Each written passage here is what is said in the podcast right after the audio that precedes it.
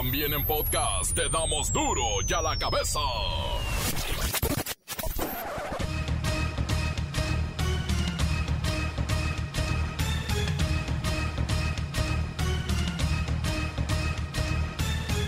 Miércoles 4 de agosto del 2021 yo soy Miguel Ángel Fernández y esto es duro ya la cabeza. Sin censura. Gaseros LP continúa amparo en la Ciudad de México, también en Hidalgo y cinco estados más. Mire, hay 38 mil unidades sin repartir combustible en Veracruz, Tlaxcala, Puebla, Querétaro, Ciudad de México y el Edomex.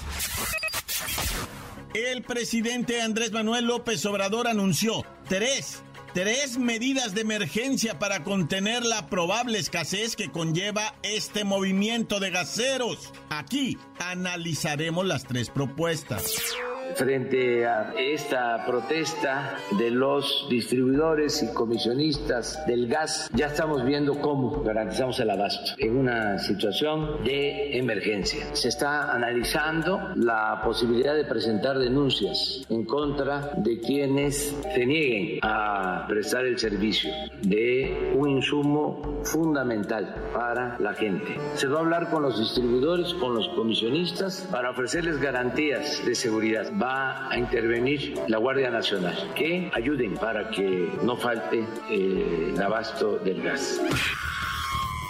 Rogelio Ramírez de la O tomó protesta como nuevo titular de la Secretaría de Hacienda. Es el tercero del sexenio. Las redes sociales estallan por el parecido entre Ramírez de la O y Benito Juárez sin ningún sustento científico y con base en dichos de redes sociales, mexicanos se aplican terceras, cuartas, quintas y hasta sextas dosis de la vacuna anticovid y algunos las mezclan. La Secretaría de Salud pide no arriesgarse de esa manera, además de que esas dosis son para otros mexicanos. Hay que pensar en el otro. ¿Y cómo van con los pagos de su tarjeta de crédito? Oiga, casi el 20% de deudores ya anda tirando la toalla. Se puso pesada la cuesta COVID. Un mexicano de 68 años fue detenido en El Paso, Texas. Dejó abandonado a su perro Husky en la carretera, al modo, al estilo de acá. Pero allá pa' pronto fue al bote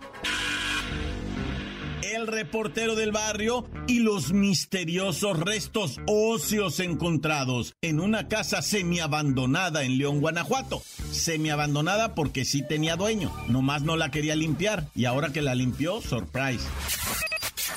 La Bacha y el Cerillo nos presentan el resumen Tokio 2020. Y así comenzamos con la sagrada misión de informarle, porque aquí no le explicamos las noticias eh, con manzanas, no. Aquí las explicamos con huevos. Llegó el momento de presentarte las noticias como nadie más lo sabe hacer.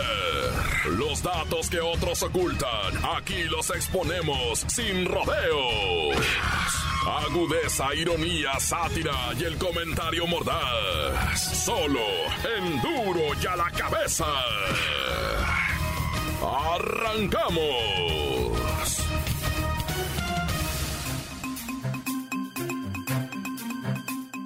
El presidente de México dio a conocer tres medidas para garantizar el abasto de combustible en medio del reciente paro de gaseros debido a la oposición de precios máximos de impuestos establecidos por la Secretaría de Energía y la Comisión Reguladora de Energía.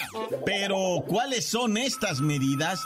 ¿Qué las originan? ¿Qué está pasando con los gaseros? Vamos con Luis Ciro Gómez Leiva. Miguel Ángel, amigos de Duro y a la Cabeza, como ya lo habíamos informado, de acuerdo con los distribuidores de gas LP, la decisión de suspender labores es porque los precios establecidos por la Secretaría de Energía y la Comisión Reguladora de Energía no permite un margen operativo. Es decir, con los costos saldría solo para la operatividad de las plantas y las pipas, pero no habría ganancia para los productores y comisionistas. Por tal motivo, aseguran que mantendrán el paro y se presume que otros estados se irán sumando a las protestas. Para evitar esto, el presidente López Obrador lanzó las siguientes medidas. 1. Garantizar el abasto del insumo indispensable en una situación de emergencia. 2. Presentar denuncias en contra de aquellos que se nieguen a prestar el servicio, desde distribuidores hasta comisionistas. Y 3. Se hablará con gaseros y distribuidores para ofrecerles garantías de seguridad a quienes brinden el servicio. Además, aseguró que va a intervenir la Guardia Nacional para proteger a los que ayuden a que no falte el abasto del gas. Más de 8.000 pipas de gas LP dejaron de brindar sus servicios en el Valle de México e Hidalgo y se prevé que también inicien los gaseros de otras entidades del país como Puebla o Veracruz. Para finalizar, vemos que detrás de estos paros está la nueva regulación de precios en las que ningún usuario deberá pagar más de 11.52 pesos por litro para tanques estacionarios y 21.33 pesos por kilogramo cuando se trate de cilindros metálicos. Pero recordemos que estos precios son del centro del país y se irán ajustando de acuerdo a la zona donde se resida. Hasta aquí mi reporte. Padre de la Cabeza informó Luis Ciro Gómez Leiva. Excelente información, Luis Ciro Gómez Leiva. Gracias, de verdad. Oiga, la Asociación Mexicana de Distribuidores de Gas LP y otras empresas han presentado un mensaje en el que se deslindan de las acciones tomadas por los comisionistas independientes que están impidiendo la venta y distribución de este combustible tan importante. Lo leo textual. Dice, las empresas distribuidoras del Valle de México se deslindan de las acciones de grupos de comisionistas independientes que no tienen permiso de distribución y están bloqueando las plantas impidiendo que salgamos a trabajar y suministrar los hogares y comercios que requieren gas. Vaya, parece que siempre sí es un problema de revendedores o comisionistas, como se hacen llamar ellos. Duro ya la cabeza. Finalmente pasó lo que tenía que pasar respecto a los usuarios de créditos bancarios y el manejo de sus cuentas. Muchos ya cayeron en la morosidad y el atraso de sus pagos debido a la pandemia, a la escasez de trabajo y en general de dinero. La Comisión Nacional Bancaria y de Valores reportó que estos incumplimientos fueron medidos a través del índice de morosidad ajustada y la mayoría sumaron ya tres meses con altibajos marginales. Pero mire, vamos con nuestro experto en finanzas que además nos explica muy clarito todo. Él es Pepinillo Rigel. Oh, Miki, ¿cómo estás? La tarjeta hay que pagar, ¿eh, Miki?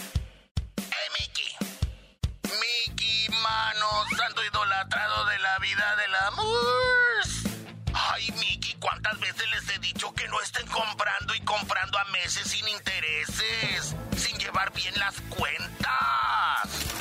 Porque ya ven, ahora tenemos a casi el 20% de los usuarios de la banca tronándose los deditos para aunque sea hacer el pago mínimo.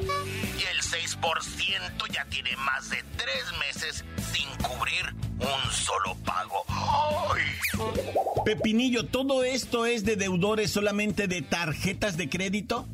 No, señor, aquí hay incumplimiento en los préstamos para la adquisición de bienes muebles, los créditos de nómina, los financiamientos para la compra de un automóvil o los créditos para operaciones de arrendamiento y todos señalan que es por culpa del COVID.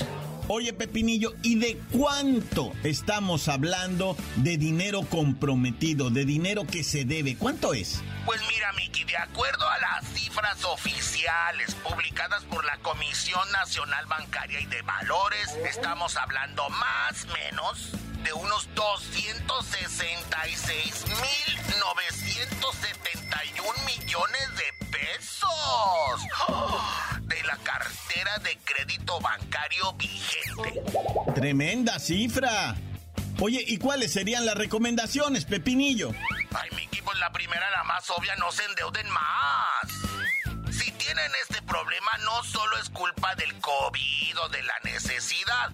También hay ignorancia y falta de conocimiento en el manejo de los créditos. Ahí nos avienta el ejecutivo del banco un montón de formas y contratos y todo firmamos rápido sin leer. ¿A qué nos estamos comprometiendo nomás con tal de que nos suelten el dinero? Debemos adquirir educación financiera. Con eso vamos a dejar de caer en los engaños diseñados precisamente para hacernos caer en deuda y pagar miles y miles de pesos en intereses. Ah, ya me voy. Este tema me deprime, que Aparte tengo cita en el banco. Ya ves que ahora nada más te atienden con cita. Y tengo que ver también lo de un préstamo de nómina. Ya sabes, para hacerte un regalito especial. Pero bueno, me voy con tu canción. Oh, Miki, ¿cómo estás? La tarjeta hay que pagar, ¿eh, Miki? ¿Eh, Miki? Encuéntranos en Facebook, facebook.com, diagonal duro y a la cabeza oficial. Estás escuchando el podcast de duro y a la cabeza. Síguenos en Twitter, arroba duro y a la cabeza. Les recuerdo que están listos para ser escuchados todos los podcasts de Duro y a la cabeza. Búsquelos en la página de Facebook del reportero del barrio. Ahí lo encuentra todo. Y también en la de Duro y a la cabeza. Pues oiga. Duro y a la cabeza. Ahora es tiempo de ir con las notas tenebrosas del reportero del barrio. Montes, alicantes, pintos, pájaros, cantantes, culebras, chirroneras. Eh, quiero hacer una fe de erratas. ¿Ah? Ay, amaye, güey. No, sí, quiero corregir. Y, tengo que corregir bien muchas cosas en veces. Pero es que, mira, cuando yo recibo esta información, yo te la paso a ti y de repente no viene muy clara, pues. Respecto a los chambelanes atropellados en Ciudad Juárez, es mi corrección. Yo dije que había muerto una de las bailarinas una de las niñas de los 15 años. No, ¿Ah? sí murió la quinceañera. Sí era la festejada la que murió. Estaban ensayando su bailecito. Te digo que bailecito me refiero a baile en la calle, ¿verdad? El baile de los 15 años para que no van a creer que estoy minimizando el baile, no manchen. No, no, o sea, el bailecito quiere decir su baile. Eh, Aileen, la festejada, la quinceañera, hermosísima, ella me refiero, hermosísima de, de, de sus 15 años, de su, de su inocencia, de su vida, de su alegría, como dijo su papá. Mira la nada más tan alegre que era y ahora aquí en el féretro. Así lo dijo el papá, son sus palabras textuales. Y también dijo, no tengo para entierro. ¿Por qué? Porque todo me lo había gastado en la quinceañera. Me gasté más de 25 mil pesos. Es gente humilde. Yo sé que muchos de los que nos escuchan a lo mejor dicen, no, 25 mil pesos es lo que me gasté en caguamas de la fiesta de mí. Yo lo sé, pero él era todo lo que tenía, no tenía más y lo invirtió para que tuviera chambelanes, para que tuviera todo, su hija, ¿verdad? sus 15 años, lo que le podía dar, pues él no tenía más, o sea, la neta, todavía en el hospital, después de que muere la niña, quedan debiendo todavía 20 mil pesos y luego hay que sepultarla, no tienen para sepultarla, se gastaron todo, güey. O sea, es una tragedia por donde le mires. ¿Cómo murió Aileen para los que no nos escucharon, verdad? Aileen estaba en la calle practicando el baile con los chambelanes de 15 años cuando un individuo eh, los quiso arrebasar por la izquierda y se y perdió el control y aceleró de más y los atropelló 13. Mató a un adulto y a esta muchachita Aileen de 15 años, la quinceañera de la fiesta. Y mi error había sido decir que era otra chica la que había muerto, no si fue la quinceañera Aileen.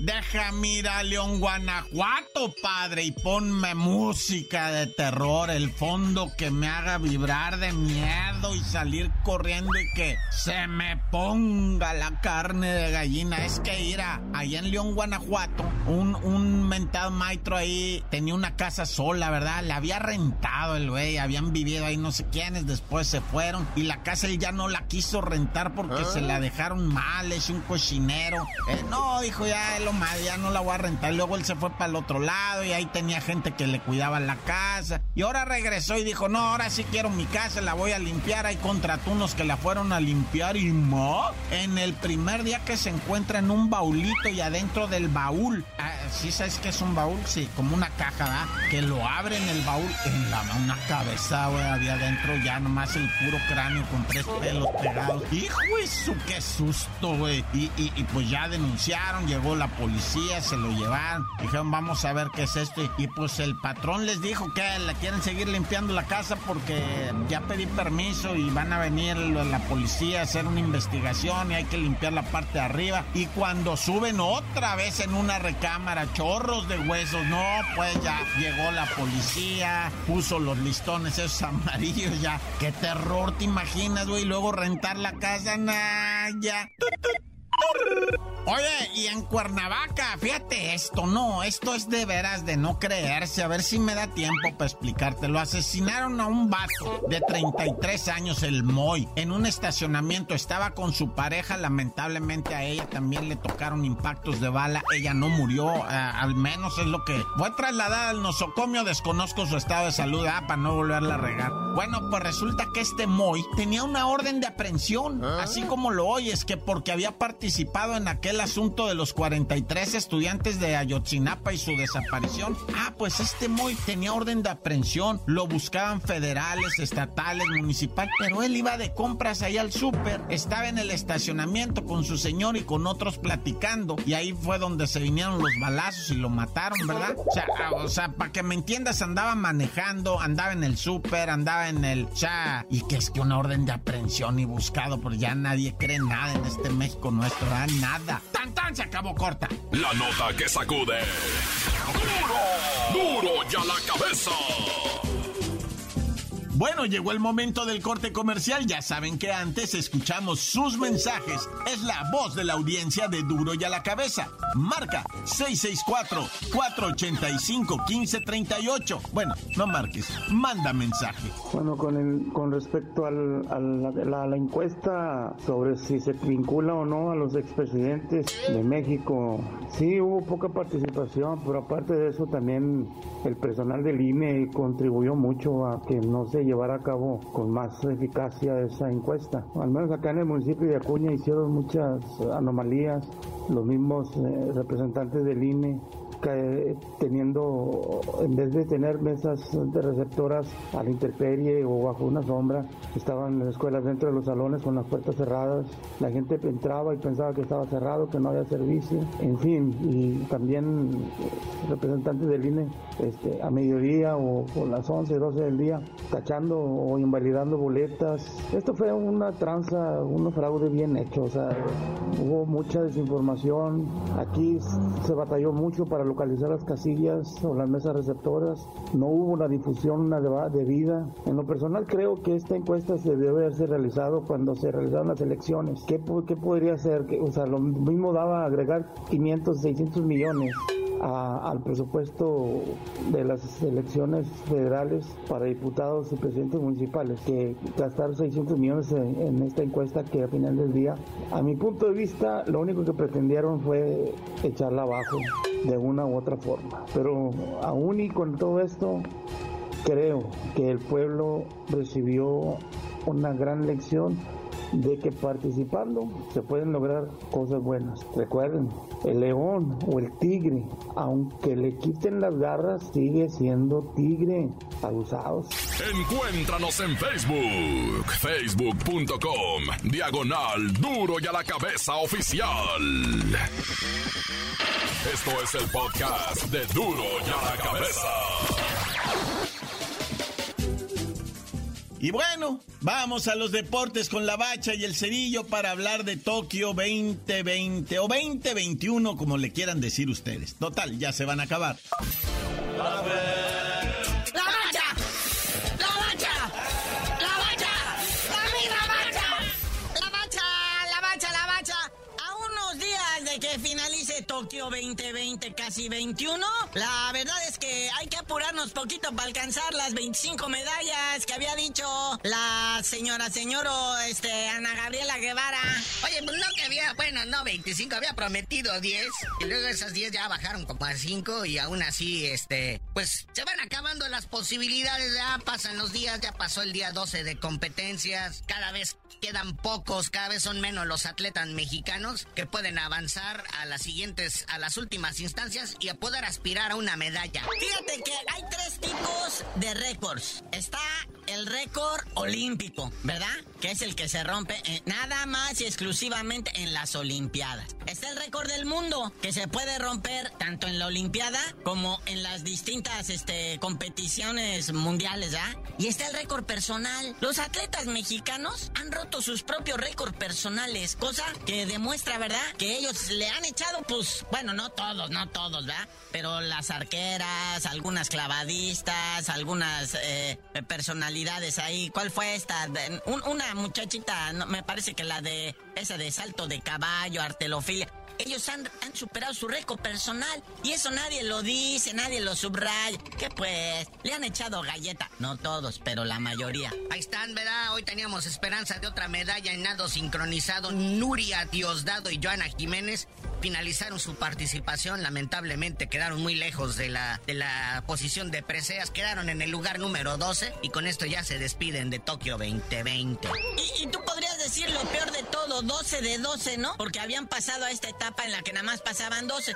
Como quien dice, quedaron en el último lugar. Pero, güey, o sea, también hay que ver que estamos compitiendo contra gente que tiene una superioridad en infraestructura, en recursos, en tantas cosas. O sea, si tú pudieras la vida de estas muchachas danzarinas del agua con las meras chidas que ganan medalla de oro, ibas a notar la diferencia estratosférica en entrenamiento, en alimentación, eh, desde qué edad empezaron, etcétera, etcétera. Y nos hemos quedado lejos del podio de medallas a veces por centésimas. ¿Edad? Por, eh, o sea, en estas Olimpiadas han abundado los cuartos lugares, pero como si no te imaginas, ¿no? Pero pues aún así todavía podemos aspirar a medallas. Quedan dos días de competencia para los atletas mexicanos. Ya el, viernes 6 acaban los atletas mexicanos todas sus participaciones. Todavía aspiramos a medalla en fútbol, la de bronce, ¿Mm? atletismo, ¿Mm? clavados, ¿Mm? ciclismo y golf. Ya ves que aquí siempre hemos sido bien golfos. Eso no tiene nada que ver, güey. Pero pues hoy hay actividad desde las 4.30 de la tarde, tiempo del centro. Danielito Delgadillo va a competir en natación de aguas abiertas. Pensé que ibas a decir de agua salada. Dije, no, como los tigres del norte. Pues dice que esta prueba consiste en recorrer un circuito en el agua que complete 10 kilómetros. En esta prueba ya habrá repartición de medallas. Luego están la Gaby López y María Fassi en el golf femenino. Ahí se, también se pueden colar por medallas. Y por último se llevará a cabo la marcha. Ya ves que aquí somos buenos para las marchas. Hay marchas contra el gobierno, contra la policía, contra la represión. Contra la inseguridad, Naya otro tipo de marcha, güey. Ahí están Noel Chama, Andrés Olivas y Jesús Tadeo Vega en el circuito de 20 kilómetros. A ver si, si nos colamos una medallita ahí también, porque pues siempre hemos sido bueno en la caminata y marcha, ¿no? Muñequito, tú bien sabes que ahí hay capacidad. Ahí hay capacidad, se puede lograr. Lo único que está interfiriendo es la cuestión mental. Si salen en un buen día, con toda la pila y con los planetas alineados, tienen la capacidad para conseguir la medalla. Que tampoco yo la estoy esperando, ¿eh? Yo me siento más o menos así es un sentimiento como de estar a gusto, pero frustrado. Poquitos de fútbol, chismes que hay en la Liga MX. Orbelín Pineda deja la máquina. En diciembre se va, así que aprovechenlo este semestre. Nomás logra el bicampeonato y dice que se va. Orbelín Pineda se va al Celta de Vigo, allá al fútbol español, a hacerle compañía al troncazo de Néstor Araujo, que nada más para puras vergüenzas en la selección. Porque Orbelín fue de los que brilló, son de los que le echó galleta. De los de Adebis. Ahí en la Copa Oro se la rifó. Entonces va y fíjate la onda, se va gratis. ¿Y eso? La máquina no va a quedarse con nada. Pues nomás se va a ahorrar lo del sueldo, ¿verdad? Porque él se va al sueldo, pero no hay lana para nadie. Pues así está tasado el, el buen Orbelán Pineda. Y pues lo veremos en el fútbol español. Y pues la máquina pierde a uno de sus buenos elementos. Sin antes, man mandarle la buena vibra a Eric Gutiérrez que fue asaltado al regresar a México también de la Copa Oro. Iba antes de regresar a Holanda porque juega en el PCB. Pues quiso pasar unos días con su familia en la CDMX y lo alcanzaron con la nueva modalidad esta de asalto en el semáforo que le rompen Ah, cristal. ¡Qué tremendo! Y le, le tumba todo. Creemos que el sospechoso era un amante del buen fútbol también. No, pues ahí, ahí va a estar todo con el report del barrio. Pero ya tú no sabías de decir por qué te dicen el cerillo. Ya que se acabe la inseguridad, les digo.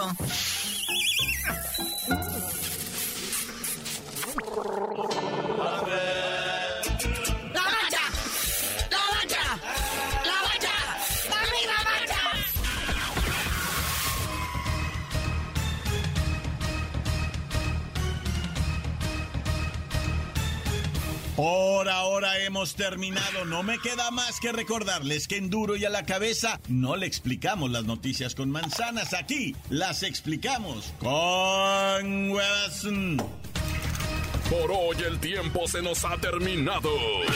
Le damos un respiro a la información, pero prometemos regresar para exponerte las noticias como son.